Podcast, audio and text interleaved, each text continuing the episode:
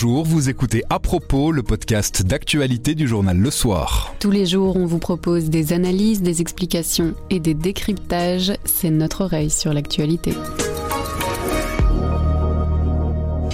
Comment faire pour parler de sa mort quand on est toujours vivant? L'humoriste Alex Vizorek s'est mis dans la peau d'un défunt pour répondre aux questions de Nicolas Crous. Mais avant, Michelle Obama a publié un livre de développement personnel qui vient de sortir en français. On vous partage quelques extraits. Nous sommes le mercredi 16 novembre. Je m'appelle Pierre Fagnard. Je m'appelle Sandrine Puissant. À propos, voici l'actualité comme vous l'entendez. Grand angle. Que faire quand vous vous sentez perdre pied? Comment nos différences peuvent-elles nous rendre plus forts et nous souder Voilà certaines questions que Michelle Obama, ex-première dame des États-Unis, partage dans son dernier livre, Cette lumière en nous. Elle y parle de sa peur de ne pas être à la hauteur, mais apporte aussi ses conseils et ses stratégies pour rester optimiste, serein face aux incertitudes du monde d'aujourd'hui. Le livre vient de sortir en français chez Flammarion. William Bourton du Service Forum l'a lu. Il est passé dans notre studio pour nous en parler. Vous entendrez aussi plusieurs extraits du livre dans ce podcast. Ils sont lus par notre collègue Marine Bouisson. Qu'il s'agisse ou non d'un rejet direct de ce que nous représentions, le résultat des élections de 2016 a fait mal. Il fait toujours mal.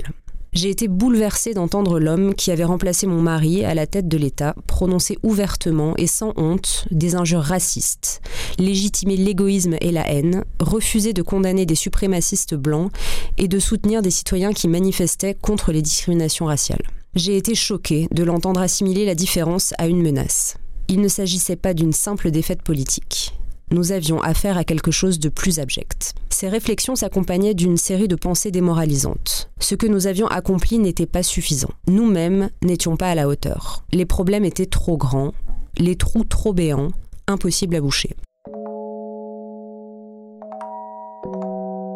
Bonjour William. Bonjour. Dans son nouveau livre, Michelle Obama explique qu'elle a été déprimée, que ça lui arrive de se réveiller en pleine nuit préoccupée, de ressentir un poids. Qu'est-ce qui lui est arrivé? Elle a très mal vécu euh, l'élection de Donald Trump, moins comme une défaite politique pour son parti que l'arrivée à la Maison-Blanche d'un personnage qu'elle croyait quand même appartenir au passé des États-Unis, c'est-à-dire un personnage raciste, un personnage phallocrate. Elle a eu le sentiment que ce personnage était en train de ruiner tout ce que son époux Barack Obama et elle-même avait tenté de faire euh, depuis euh, huit ans. Ça lui a fichu un coup au moral et la pandémie n'a rien arrangé parce que c'était une femme très dynamique euh, qui avait énormément d'actions sociales, qui participait à des tas d'événements et là qui s'est retrouvée cloîtrée chez elle un peu impuissante face à ce virus dont on ne savait pas grand-chose, contre lequel on n'avait pas vraiment de remède et qui était quand même potentiellement très dangereux. Donc voilà, ce cocktail empoisonné l'a plongée dans une dépression puisque le mot est lâché, c'est elle qui le dit d'ailleurs, euh, une dépression dont on est d'ailleurs en partie sorti grâce à l'écriture de ce livre. Pourquoi justement avoir transformé cette dépression en, livre? Mais parce que je pense que c'est une femme solaire, une femme positive, une femme qui a toujours essayé de faire bouger les choses et elle a pris euh, cette dépression à bras le corps et elle a fait part de ses sentiments et de la manière dont elle s'en est sortie.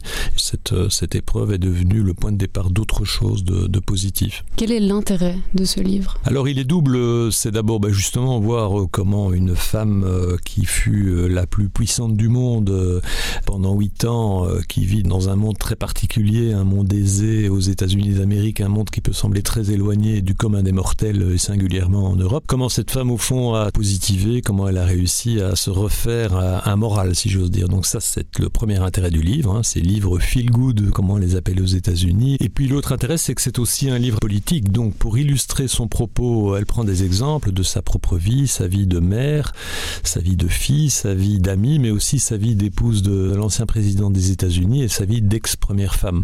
Donc les exemples qu'elle prend euh, pour justement montrer euh, qu'elle a traversé des épreuves et des cas de conscience et des prises de tête, ce sont des exemples euh, qui viennent de la Maison Blanche, qui viennent du bureau ovale, qui viennent de ses fonctions officielles, et ça jette une autre lumière sur cette fonction de première dame des États-Unis, sur l'immense pouvoir, mais aussi les immenses responsabilités qui lui incombe. Euh, autant ses mémoires étaient un exercice policé intéressant, mais quand même relativement euh, convenu et où elle euh, ne, faisait pas part de ses états d'âme à toutes les pages. Ici, c'est quelque chose de beaucoup plus personnel et qui humanise en tout cas la fonction, la sienne et par un peu celle du président. Je sais que les commentateurs et les historiens continueront à avancer des théories sur les résultats de cette élection, distribuant les bons et les mauvais points, passant au crible les personnalités, l'économie, la fragmentation des médias, les trolls et les bots, le racisme, la misogynie, la désinformation, la désillusion, les disparités, le balancier de l'histoire, tout ce qui nous a conduit là. Ils s'efforceront de construire un récit cohérent,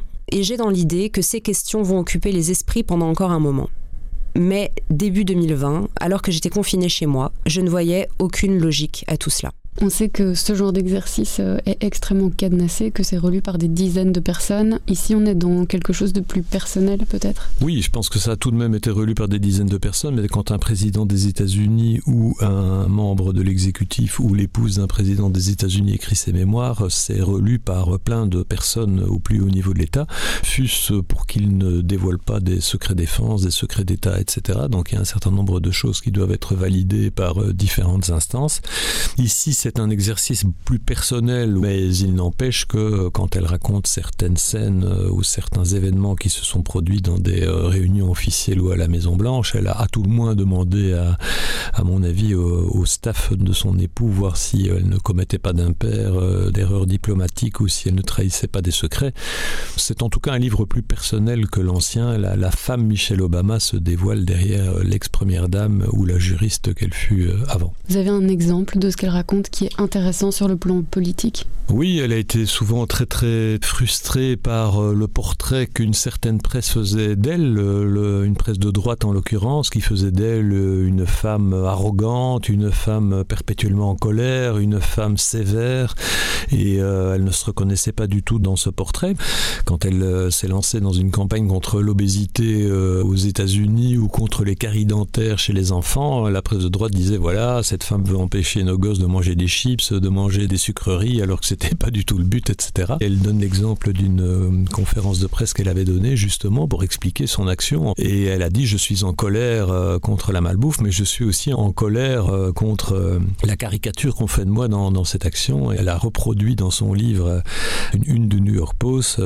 Elle voulait lutter contre cette image de, de femme perpétuellement en colère, de furie insupportable, en disant qu'elle se battait parce qu'elle était en colère contre des causes et pas en colère contre le reste du monde et euh, tout ce que le, journal avait trouvé à dire c'était euh, cette femme est en colère ou attention femme noire en colère. Et en plus elle était tenue évidemment par une certain sens de la réserve. Elle ne pouvait pas comme ça envoyer des droits de réponse ou bien s'exprimer à tout propos. Donc elle a dû avaler sa frustration notamment par rapport à son image. Je poursuivais les actions que j'avais entreprises je prenais la parole dans le cadre de campagnes d'inscription sur les listes électorales.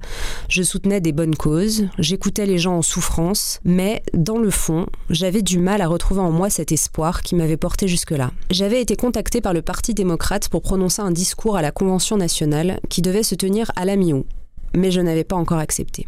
Chaque fois que j'y pensais, je me sentais coincée, submergée par la frustration et la peine que j'éprouvais en songeant à ce que notre pays avait déjà perdu. Je ne voyais pas ce que je pourrais dire. Le découragement s'emparait de moi, la torpeur engourdissait mon esprit. J'avais jusque-là été épargnée par la dépression, mais cela y ressemblait, sous une forme atténuée. J'avais du mal à rester optimiste ou à envisager raisonnablement l'avenir. Pire, je flirtais avec le cynisme, tenté de conclure que j'étais impuissante, que face à l'ampleur des problèmes, il n'y avait rien à faire. C'était la pensée la plus difficile à combattre.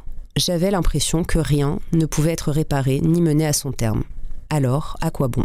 C'est une sorte de suite ou d'ajout à ses mémoires euh, au livre Becoming qu'elle avait publié en 2018. Oui, c'est une suite dans le sens où elle raconte comment elle a vécu euh, les années post-Maison Blanche, puisque son récit va jusqu'à la prise du Capitole en 2021. Elle dit qu'elle a été particulièrement euh, catastrophée par cet événement. Donc c'est une suite dans le sens où effectivement elle aborde des événements qui sont postérieurs à la publication de ses mémoires.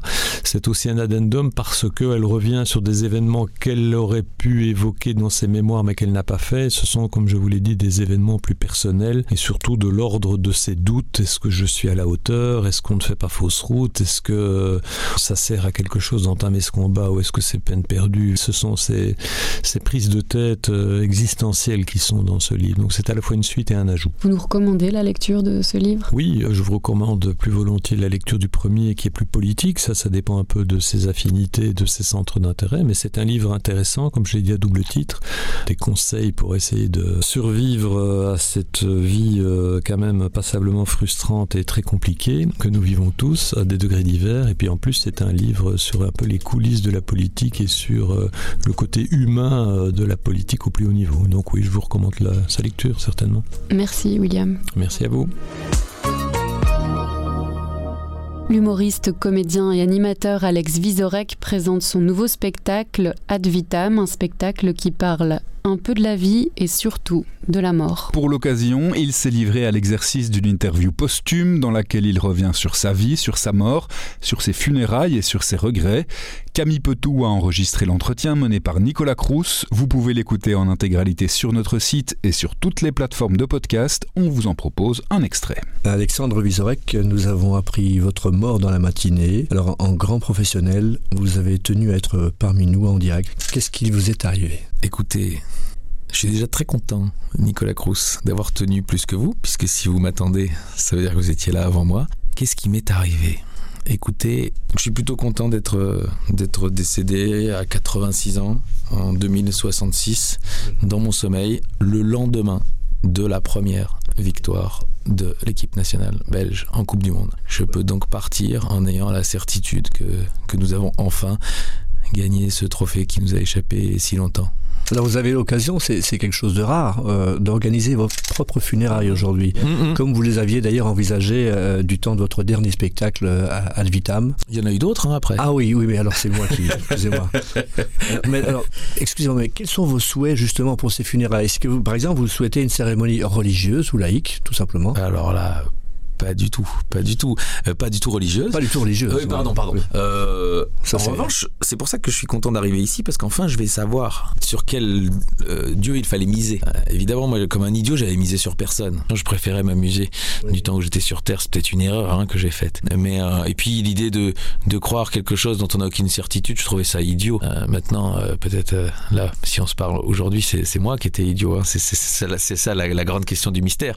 Mais mais je sais que de du temps où je pensais à ça, où je réfléchissais à ça, j'étais absolument persuadé, cher Nicolas, que nous ne nous retrouverions jamais. Donc c'est très déstabilisant pour moi d'arriver ici. C'est très enthousiasmant, mais très déstabilisant. Tout ce qui tourne autour de la mort, en 2022, Covid, euh, guerre en Ukraine, etc., euh, la crise économique qui mettait des gens pratiquement au bord du, au bord du gouffre, et vous aviez du succès. Oui, bah, après, il y a eu d'autres périodes comme celle-là, hein. c'est-à-dire que si on, si on prend un peu de recul, euh, Hiroshima, Tchernobyl, euh, la mort euh, a émaillé quand même l'histoire de l'humanité, les crises sociétales également. Dans ces moments-là, on était important. Et comme on était important, on était une, sorte de valeur refuge pour les gens. Et je pense que si pendant deux heures, ils avaient oublié leur statut de, de mortel, même en riant de la mort, j'avais plus ou moins réussi mon travail ce soir-là. Ah oui, c'est une belle escroquerie alors, mon métier était une belle escroquerie. Euh, ça, je, l'admets totalement. Mais je l'ai toujours admis, si vous voulez. Les gens venaient à l'escroquerie avec, comme on va au casino en sachant qu'on va perdre. Euh, il y a ce plaisir d'y aller et j'espère que les gens prenaient du plaisir à venir me voir. La réincarnation vous tente-t-elle Vous êtes tellement fort. Mais non, vous m'avez devancé, vous m'avez cassé aussi en quelque, sorte. J'ai aimé échanger avec vous de mon vivant, donc euh, je suis joyeux que ce soit vous qui m'accueillez euh, ici en bah, premier. C'est un honneur. Euh, vous voulez un, animal hein J'aimerais, j'aimerais. ou ce que vous voulez. Non, je voudrais, je voudrais quelque chose qui puisse. en vrai, elle a très mauvaise presse, mais je trouve que la vie de mouche est absolument fascinant. Parce que vous êtes tout petit. Maintenant que je sais, moi, avec mon cerveau d'humain, qu'il faut juste pas aller se mettre à côté de la main de la personne. si je suis un peu prévoyant et que je reste en haut des choses discrètes, on peut voir et observer des choses, à mon avis, absolument fascinantes. Et en plus, on est très facile de, se déplacer. Je vous remercie, Alexandre Vizorek. Que vous dire euh, Bonne éternité. Voilà. À propos, c'est fini pour aujourd'hui, mais on revient demain dès 7h. En attendant, abonnez-vous, partagez-nous. Vous nous trouverez sur notre site, notre application et votre plateforme de podcast préférée. À demain.